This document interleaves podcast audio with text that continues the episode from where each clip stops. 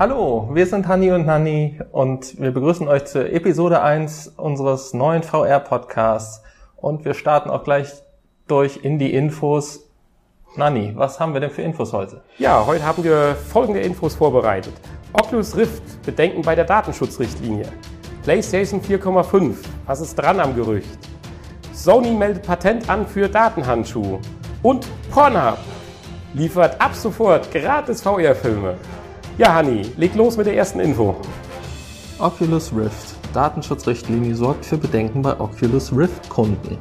Die Oculus Rift ist vor kurzem erschienen und die ersten Nutzer beschweren sich bereits über die Nutzungsbedingungen, wobei man als Oculus vor zwei Jahren von Facebook übernommen wurde, durchaus mit dieser Entwicklung hätte rechnen können. Ein Prozess, der im Hintergrund läuft und eigentlich für den Start der Oculus Home Anwendung beim Einschalten der Brille zuständig ist, sammelt fleißig Daten und sendet diese an Facebook.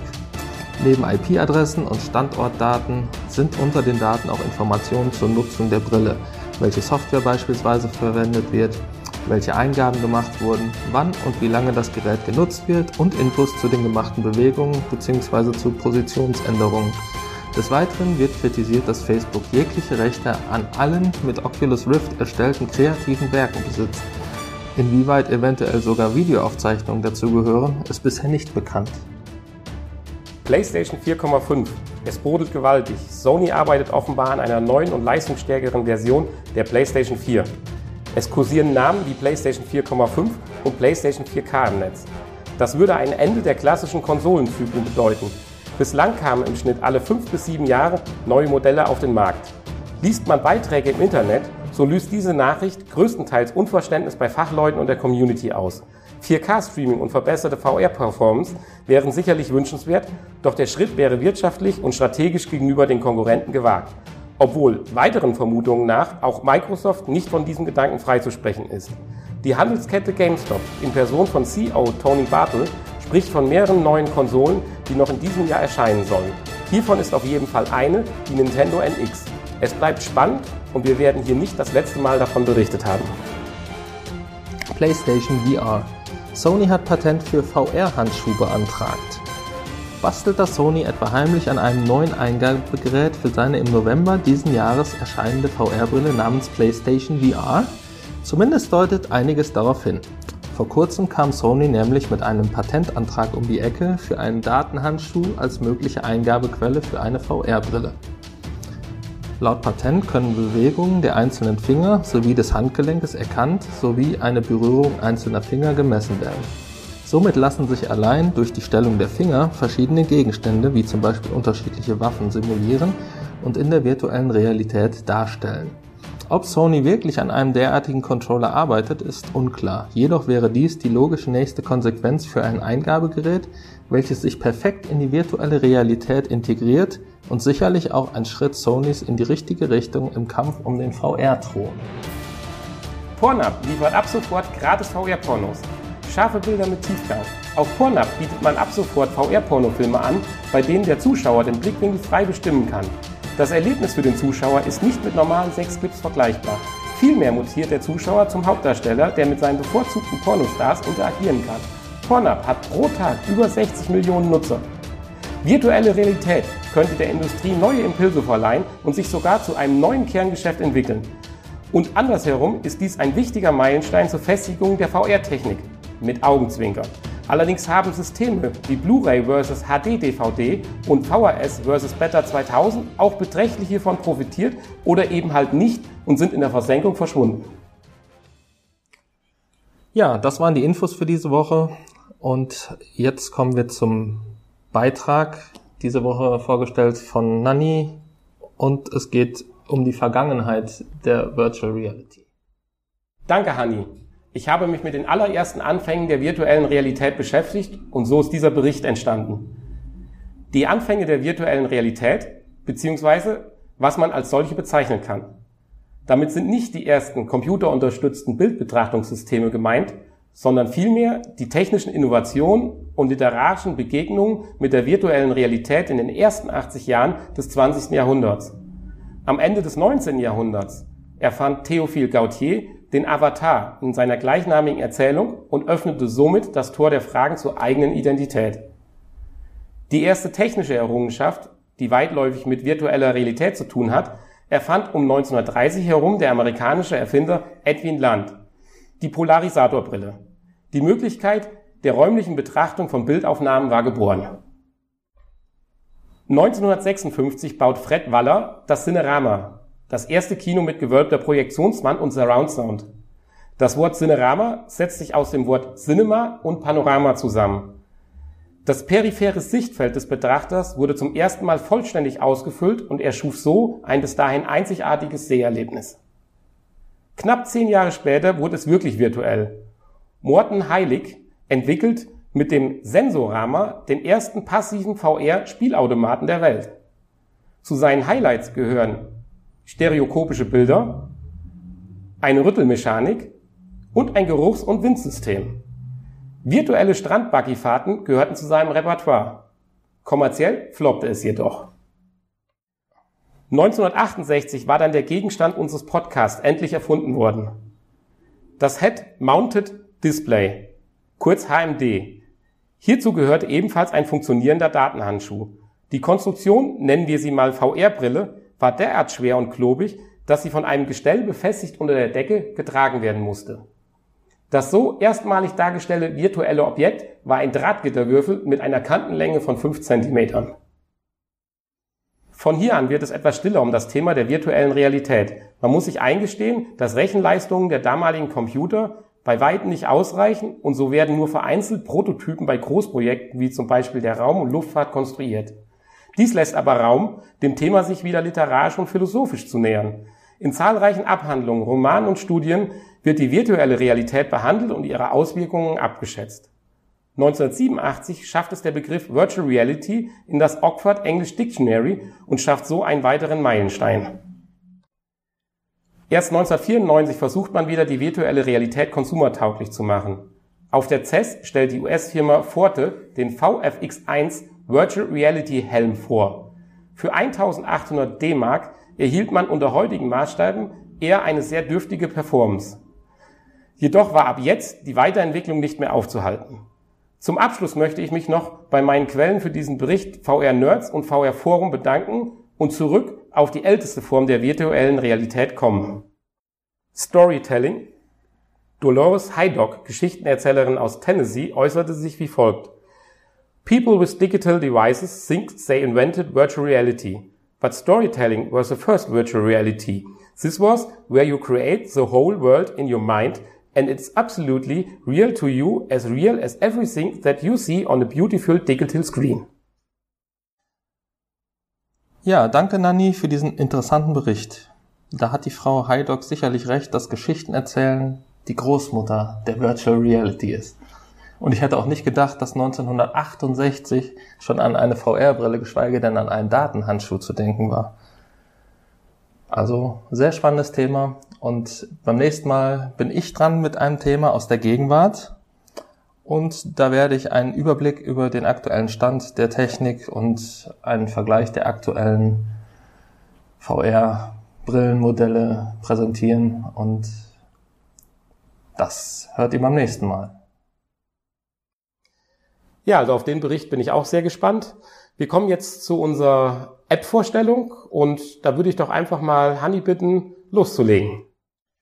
Ja, meine App heißt diese Woche Cardboard und ist vom Entwickler Dejoban Games.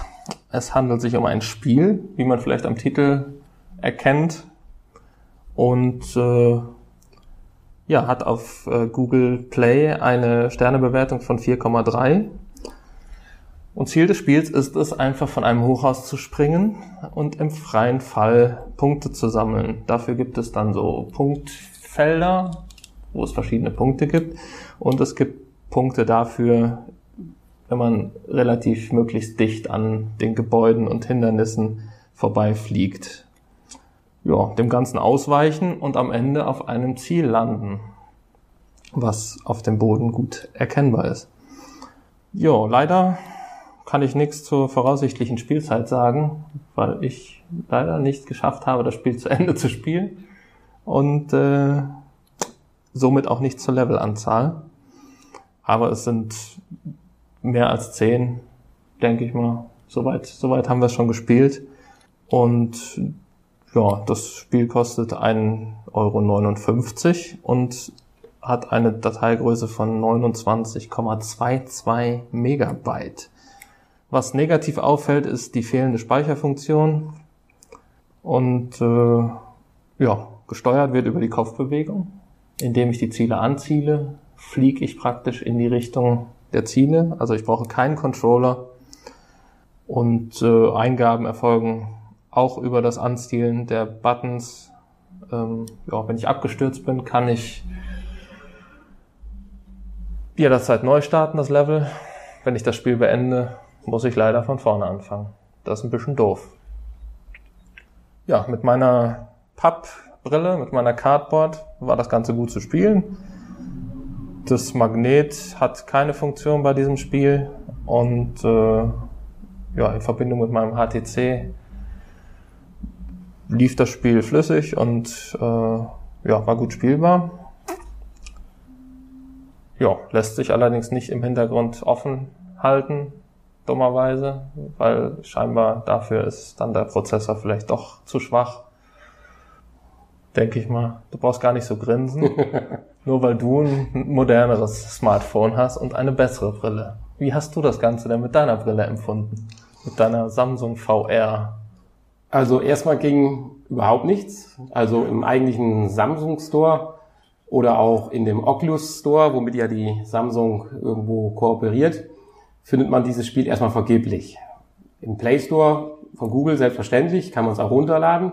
Man kann es auch starten und wenn man dann versucht, die Brille beziehungsweise das Handy in die Brille einzulegen, ist ein Samsung S6 Edge, in die Brille einzulegen, äh, startet dann der automatische Dienst von äh, Samsung VR und das Spiel wird unterbrochen und man kann auch keinen Zugriff mehr darauf. Also funktioniert erstmal gar nicht.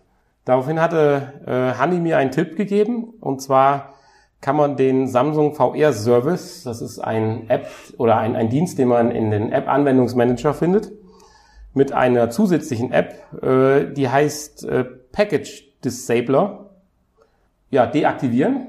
Das heißt, in dem Moment, wenn ich die Brille einsetze, äh, wenn ich das Handy in die Brille einsetze, startet nicht mehr der Samsung VR-Dienst, sondern die aktuelle Anwendung, die am Handy gestartet worden war vorher, äh, ist dann weiterhin aktiv. Interessant ist, es hat dann sehr gut geklappt und sogar die Tastenbelegung der VR-Brille äh, hatte weiterhin laut leise und äh, Steuermöglichkeiten so dass man eigentlich mit diesem kleinen Trick, dass man diesen äh, VR-Service deaktiviert, dann das Spiel ganz gut spielen konnte und im Gegensatz zum HTC tatsächlich die App in Anführungsstrichen über den Home-Button verlassen kann und nachher über den Anwendungsmanager bzw. Anwendungsbutton prinzipiell wieder starten kann und dort fortfahren kann. Ja, das vielleicht zur Technik, aber Hanni möchte gewiss noch ein bisschen was über das Spiel und den Eindruck erzählen. Ja, ich, äh, der erste Eindruck von dem Spiel war äh, sehr positiv. Ähm, also das war jetzt so das erste Spiel, das erste VR-Spiel, was mich, ja, was, was mir ein Lächeln aufs Gesicht gezaubert hat. Ähm, weil es schon ja, gut umgesetzt ist und ich musste mich tatsächlich festhalten beim Spielen, weil sonst hätte ich das, glaube ich, nicht geschafft. Mhm. Also ich habe festgestellt, das ist auch sehr, sehr gut im Sitzen spielbar. Ähm, am besten mit einem Drehstuhl, damit man auch in alle Richtungen gucken kann. Aber wenn man es im Stehen spielt, ist, sollte man sich durchaus festhalten, habe ich, hab ich zumindest festgestellt, weil ja, man schwankt da schon so ein bisschen. Also man fühlt sich schon wie in einem freien Fall. Außer dass halt der Windzug fehlt. Ja. Aber ja, es war so die erste VR-App, die mich richtig begeistert hat. Die Verträglichkeit des Spiels war, oder hatte ich festgestellt, relativ unterschiedlich. Bei mir haben es also insgesamt drei Personen ausprobiert und ich bin eigentlich relativ gut klar mitgekommen. Ich hatte immer schon so ein bisschen Bedenken, dass ich irgendwann mal feststelle, dass ich diese VR-Sickness bekomme. Aber bei dem Spiel war es jetzt nicht der Fall. Allerdings habe ich natürlich schon einige Apps vorher ausprobiert. Zwar Spiele war es definitiv auch mein erstes. so dass dieser Wow-Effekt, den vielleicht jetzt die beiden anderen, die zum ersten Mal generell so eine VR-Brille aufgesetzt hatten, natürlich bei mir nicht mehr gegeben war. Und das hat dann doch die anderen beiden Personen mehr geflasht und es anscheinend auch zu einer erstmaligen größeren Unverträglichkeit geführt. Also nach zwei Level sagten beide, oh cool, geil und toll, aber reichte erstmal. Ja, ich musste auch nach, ich glaube, das Maximalste waren mal sechs Level an einem Stück. Da musste ja. ich dann auch erstmal Pause machen. Und also da merkt man schon diese Motion Sickness. Ich kann natürlich sein, dass das auch mit der Pappbrille zusammenhängt, habe ich so ein bisschen die Vermutung. Äh, ja, ich müsste das mal mit der Sammlung ausprobieren. Ich stelle bei dem Spiel so ein bisschen die Langzeitmotivation in Frage, weil ich vermisse eins, es macht also tierisch Spaß und es wird auch nachher natürlich viel schneller und schwieriger, äh, so dass dann sicherlich man auch extrem gefordert ist. Aber so ein paar Spielmodis, die vermisse ich so ein bisschen. Damit man sich gegenseitig vielleicht ein bisschen betteln kann. Oder ähnlich, ich will mal sagen, wie Doodle Jump, wer kann am längsten oder irgendwie so, dass es zunehmend schwieriger wird und man dann mhm. praktisch so Zeiten aufstellen kann, dass es irgendwelche Rankings gibt. Ja, Rankings gibt's ja. Also du kannst ja pro Level. Du kannst ja Punkte sammeln pro Level. Ja. Das, das, das ist richtig. Also, aber direkte Spielmodis, äh, genau. dass man jetzt mit einem Freund oder wie auch immer äh, das spielen könnte, das habe ich da vermisst, aber so einen richtigen Multiplayer könnte ich mir auch gut vorstellen. So gemeinsam. Der eine fliegt von unten und der andere von oben. ein, ein, ein Tandemsprung oder ja, so. genau. Der eine sammelt die Punkte, der andere steuert. Na. Ja. Aber für, ich sag mal, unsere erste App oder unser Spiel, erstes Spiel, was wir vorstellen, ist das schon ein toller Eindruck in die VR-Welt. Ja, finde ich auch. Und es wurde auch durchaus positiv von anderen äh, ja, Seiten getestet und gut bewertet. Insgesamt scheint die Rechenleistung noch in beherrschbaren Bereich zu sein. Ich hatte andere Apps, das sind zwar keine Spiele, wo doch mein Samsung S6 Edge extrem heiß wurde und sogar unter Benutzung der Original, des Original äh, UIA Services dann tatsächlich gesagt hat, bitte schön jetzt mal eine Pause einlegen. Das habe ich bei dem Spiel hier nicht festgestellt. Natürlich wird das Handy auch gut warm. Keine Ahnung, ich schätze mal 40, 45 Grad. Aber äh, diese extreme Hitzeentwicklung wie bei anderen Apps, wie ich sie schon beobachtet habe, konnte ich hier nicht feststellen. Ja, also grundsätzlich eine Sehr positiv. Das war die App Vorstellung. Ja, das war's für heute mit unserer ersten Episode und wer Lust auf mehr hat, kann sich gerne bei uns auf unserer Internetseite www.vrpodcast.de alles zusammengeschrieben diesmal einloggen oder einwählen und uns dort besuchen. Dort gibt's weitere Infos, auch wie ihr Kontakt mit uns aufnehmen könnt. Ihr könnt Kommentare hinterlassen, das wäre sehr nett. Wir freuen uns über jeden Kommentar. Wir antworten auch gerne. Außerdem in den Show Notes alle Quellenangaben zu den heutigen Berichten, zu den News und zu der App. Und äh, ja, bleibt nur noch zu sagen, danke fürs Zuhören.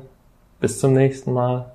Jetzt im Anschluss gibt's noch einen freies Gespräch, wo wir noch ein paar Minuten über die heutige Episode vorzüglich über die News uns unterhalten. Wer möchte, kann dranbleiben. Ansonsten bis zum nächsten Mal. Tschüss. Ja, wie fandst du unsere erste Folge? Ja, äh, holprig, wie immer. Ich meine, letztendlich ist ja beim Hörer nur das Ergebnis angekommen und die 2768 Zwischenversuche und äh, gelöschten Tracks äh, sind ja nicht bekannt. Ja, wir haben viele, viele Versuche bei einigen äh, News und Beiträgen gebraucht. Ja, welche News hat uns denn heute am meisten bewegt? Pornhub! Pornhub, natürlich. Gut. Da gibt es vielleicht nicht so wirklich viel drüber zu sagen, bis auf, dass ich das schon ernst meinte und auch glaube, wie es in der News beschrieben ist, dass die Pornoindustrie einen erheblichen Einfluss auf Entwicklung von technischen Innovationen haben kann. Ich denke auch, ja. Ja, das war, also, es war schon häufig so in der Geschichte. Ja. Und es wird vielleicht auch diesmal so sein, ja. Dann könnte natürlich äh, man könnte jetzt natürlich mal nachschauen, wie viele 3D-Pornofilme gab es eigentlich? Ist das von der Pornoindustrie aufgenommen worden oder gar nicht so mitgenommen worden? Da bin ich jetzt auch überfragt. Also es gibt sicherlich einige 3D-Pornofilme, aber wie viel? Keine Ahnung. Könnte man mal nachschauen. Tutti Frutti. Tutti Frutti ist kein Pornofilm. Weder ein Pornofilm noch doch in 3D gab's das mal, ne? Ja, natürlich. In 3D. In, den 90ern? Oder? Beim Tanzen. Ach, Teen, Ende, Teen, Ende der 80er. Die Erdbeere war süß. Aber das hatten wir schon mal auf einem anderen Podcast. ja, aber ja. Äh, hast, hast du diese tolle Maschine gesehen? Diese VR-Pornomaschine, die. Nein. fällt mir gerade ein in dem Zusammenhang. Also richtig, äh, da hast du richtig. Meinst du das Patent von Sony? Den Virtual-Handschuh. genau. Nee, nee. Da gibt's ein, ein äh, witziges Video. Da liegt so ein äh, Japaner vermutlich, die erfinden ja sowas, äh, mit Brille auf dem Kopf, liegt da in so einem komischen Gestell mit und hat dann so, so, so Silikonbrüste, die, die man dann so anfassen kann und kneten kann. Das Video habe ich noch nicht gesehen, ja. aber und werde ich nachholen. Untenrum bewegt sich auch so einiges. Wir wollen ja. da jetzt nicht weiter drauf eingehen. Fiel mir gerade nur ein. Äh, ja, das ist ein ganz witziges Video. Ja, die zweite News, die ich denke, die ja unheimlich prekär ist, beziehungsweise es ist ja eigentlich keine direkte News, es ist ja noch ein Gerücht. Die PlayStation 4,5 oder 4K. Was sagst du generell dazu? Ich meine, ein kleinen Seitenhieb hatte ich ja eben schon mal in den News ja. verlautbaren lassen, aber was ist so deine Meinung zu dem Thema? Ich persönlich würde mich jetzt in Anbetracht dessen, dass ich mich auf PlayStation VR doch ziemlich freue nach den ganzen Tests mit unseren Papp- und Samsung-Brillen und hoffe ja und denke, dass das nochmal ein Schritt in die, ein Schritt nach vorne ist, äh, würde das, denke ich, ja, doch, ich würde das sehr begrüßen eigentlich. Und ich wäre auch durchaus bereit, eine PlayStation 4,5 zu kaufen, wenn ich dadurch eine deutliche Verbesserung der Grafik im VR-Bereich bekäme. Ja, Verbesserung der Grafik, muss man klar sagen, kann sich ja nur auf eine Framerate handeln, beziehungsweise eventuell auch äh, Details natürlich, hast du recht, natürlich auch Details, Berechnung von oder Rendering und solche Sachen, aber die Auflösung ist ja erstmal fix. Nee, es ist, das ist klar. Es geht ja darum, dass, äh, oder zumindest wird ja im Moment gesagt, dass ein stärkerer Grafikprozessor drin ist. Mhm, richtig, ja. Damit wäre ja dann auch eine bessere Spielegrafik möglich. Also ich stimme dir prinzipiell völlig zu, nur ich sehe es natürlich ein bisschen auch aus einem anderen Gesichtspunkt. Wir sind mittlerweile in einem Alter, wo man auch sagen kann, Gott, jetzt nochmal 400 Euro für eine Playstation ausgeben, wenn man so unbedingt will, können wir uns leisten. Gibt ein bisschen Ärger, aber können wir uns leisten. Verkaufen wir die alte halt zum selben aber Preis und dann ist wenn du jetzt gut. sagst, ein Großteil natürlich auch, der User ist irgendwo vielleicht zwischen 14 und 20, haben sich vielleicht auch erst vor einem Vierteljahr, einem halben Jahr eine PlayStation 4 gekauft und kriegen jetzt diese Nachricht oder diese Info vor den Latz geknallt. Das finde ich schon heftig. Und der andere Part ist natürlich, was ist denn, wenn du jetzt eine PlayStation 4 kaufen würdest wollen? Jetzt sagst du, jetzt ist PlayStation 4 ist soweit, kostet unter 300 Euro, jetzt will ich es mir kaufen und kriegst jetzt die Nachricht, dass eventuell in einem Vierteljahr du ein altes Modell vor zwei Monaten gekauft hast. Ja, das würde mich jetzt erstmal zum Warten. Würde mich wahrscheinlich, ja. Wahrscheinlich. Zum weiteren Warten. Ja. Ich habe ja jetzt schon zwei Jahre dann theoretisch gewartet, wenn ich noch keine habe. Wenn das dann jetzt halt so ist, dann ist das so, dann würde ich jetzt warten, richtig, ja. Ja gut, aber dass man bei manchen Sachen bei Sony schon mal länger wartet, wie zum Beispiel bei so einem Gran Turismo-Spiel, dann ja. könnte es auch passieren, dass du diese Generation der PlayStation überspringst. Gut, dann habe ich Pech gehabt. Ja. Ich muss halt jetzt die Entscheidung treffen, wie wichtig ist mir das, die Grafik, oder will ich überhaupt VR haben? Interessiert mich das? Ähm, es darf natürlich nicht so sein, dass äh, ja, dass dann ein, ein Zwei-Klassen-System, Konsolensystem entsteht. Ja. Ähm, es muss natürlich alles mit allem kompatibel sein. Also jeder Titel sollte spielbar sein, halt dann Titel vielleicht nochmal in einer sein. besseren. Und es darf auch nicht Ja. so sein, dass die PlayStation VR-Brille dann nur mit der neuen Konsole kompatibel ist. oder manche Spiele dann auch nur. Oder auch manche Ja. Spiele, richtig. Das, Also in einer äh, verminderten Qualität muss, müsste es dann, denke ich, Das fände ich dann So eher ein Schlag ins Gesicht, wenn, wenn jetzt gesagt wird, ja, wir brauchen aber die mehr Leistung unbedingt und ihr müsst jetzt, wenn ihr VR wollt, müsst ihr euch eine neue Konsole kaufen. ähnlich wie bei dem Game Und Boy solange New das 3DS. optional ist, Ja. sehe ich da nicht so groß, so ein großes Problem. Hm. Klar, wenn ich, Ja. Jetzt, wenn ich jetzt 14 Jahre alt wäre, mir gerade eine Playstation gekauft hätte, sähe ich das wahrscheinlich anders. Dann wäre ich wahrscheinlich auch ein bisschen angenervt, aber so ist es ja nicht. Nein, okay, ja. ja, ja. Es gibt Ja. halt da verschiedene Ja. Sichtweiten. Klar, 4K-Streaming ist auch ein Punkt, wobei ich eh überrascht bin, wie das mit dem 4K in Anführungsstrichen so einschlägt, wenn ich überlege, das Thema HD kam auf, dann kamen so erste, naja, HD-Displays, die aber sicherlich noch lange kein Full HD waren. Und das hat ewig gedauert, bevor man auch einen Content kriegte. Dann gab es irgendwo mal einen Testkanal. Dann kam sicherlich mal ein Sky-Sender. Und wenn man jetzt sieht, wie relativ schnell eigentlich UHD äh, sich verbreitet, du kriegst ja eigentlich schon fast keinen Fernseher mehr, ohne dass er UHD hat, obwohl ich bis heute noch nicht weiß, ob jetzt der HDMI 2.0 Standard durch ist oder nicht. Äh, das war damals beim Kauf meines Fernsehers schon ein Thema gewesen vor über einem Jahr. Äh, bin ich schon überrascht, wie schnell das geht. Insofern kann natürlich 4K-Streaming auch noch ein Argument sein. Wobei, gut, das sagt man wahrscheinlich immer, aber im Wohnzimmer den Unterschied zwischen Full HD und 4K, Ja, ich weiß nicht, ob man es braucht. Ich habe noch keinen Unterschied gesehen. Ich habe aber auch noch nicht drauf geachtet. So wirklich. Ich habe ja auch zu Hause kein 4K. ja. Aber ja, Full HD ist, also es ist ja jetzt nicht so, dass das ein Qualitätssprung ist, wie von VHS auf DVD oder von Nein. DVD auf Blu-ray. also die Unterschiede zwischen guter und schlechter Qualität in Full HD sind, denke ich, Meilen größer wie nochmal der Schritt zu einer UHD dann.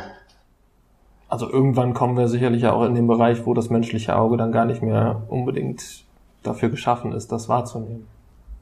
Ja, richtig. Ja, Ja, das zu 4.5er. Dann hat man noch den Handschuh. den Handschuh. Da kann ich mir so gar nicht richtig vorstellen, wie das funktionieren soll, weil mein Auge und mein Gehirn zu überlisten mit VR etwas zu erleben, ja, aber mit einem Handschuh, der sicherlich die Bewegung perfekt umsetzen wird, aber mit dem ich einfach nichts fühle.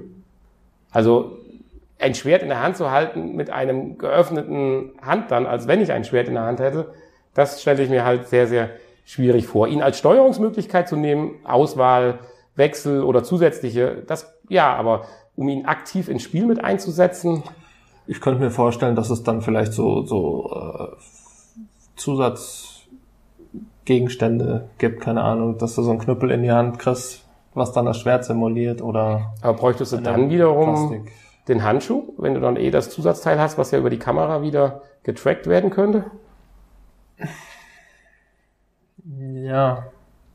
Gut, der Handschuh, der kann einzelne Fingerbewegungen Ja, klar. Darstellen. Das kann die Kamera natürlich. ich frage mich halt so ein bisschen momentan, wofür. Aber das hat man ja schon häufig Also genug bei allen äh, neuen Erfindungen gedacht und nachher sagte man, wow. Also ich kann mir das schon sehr gut vorstellen. Und das ist ja eigentlich die, die, der perfekte Controller für VR. Mhm.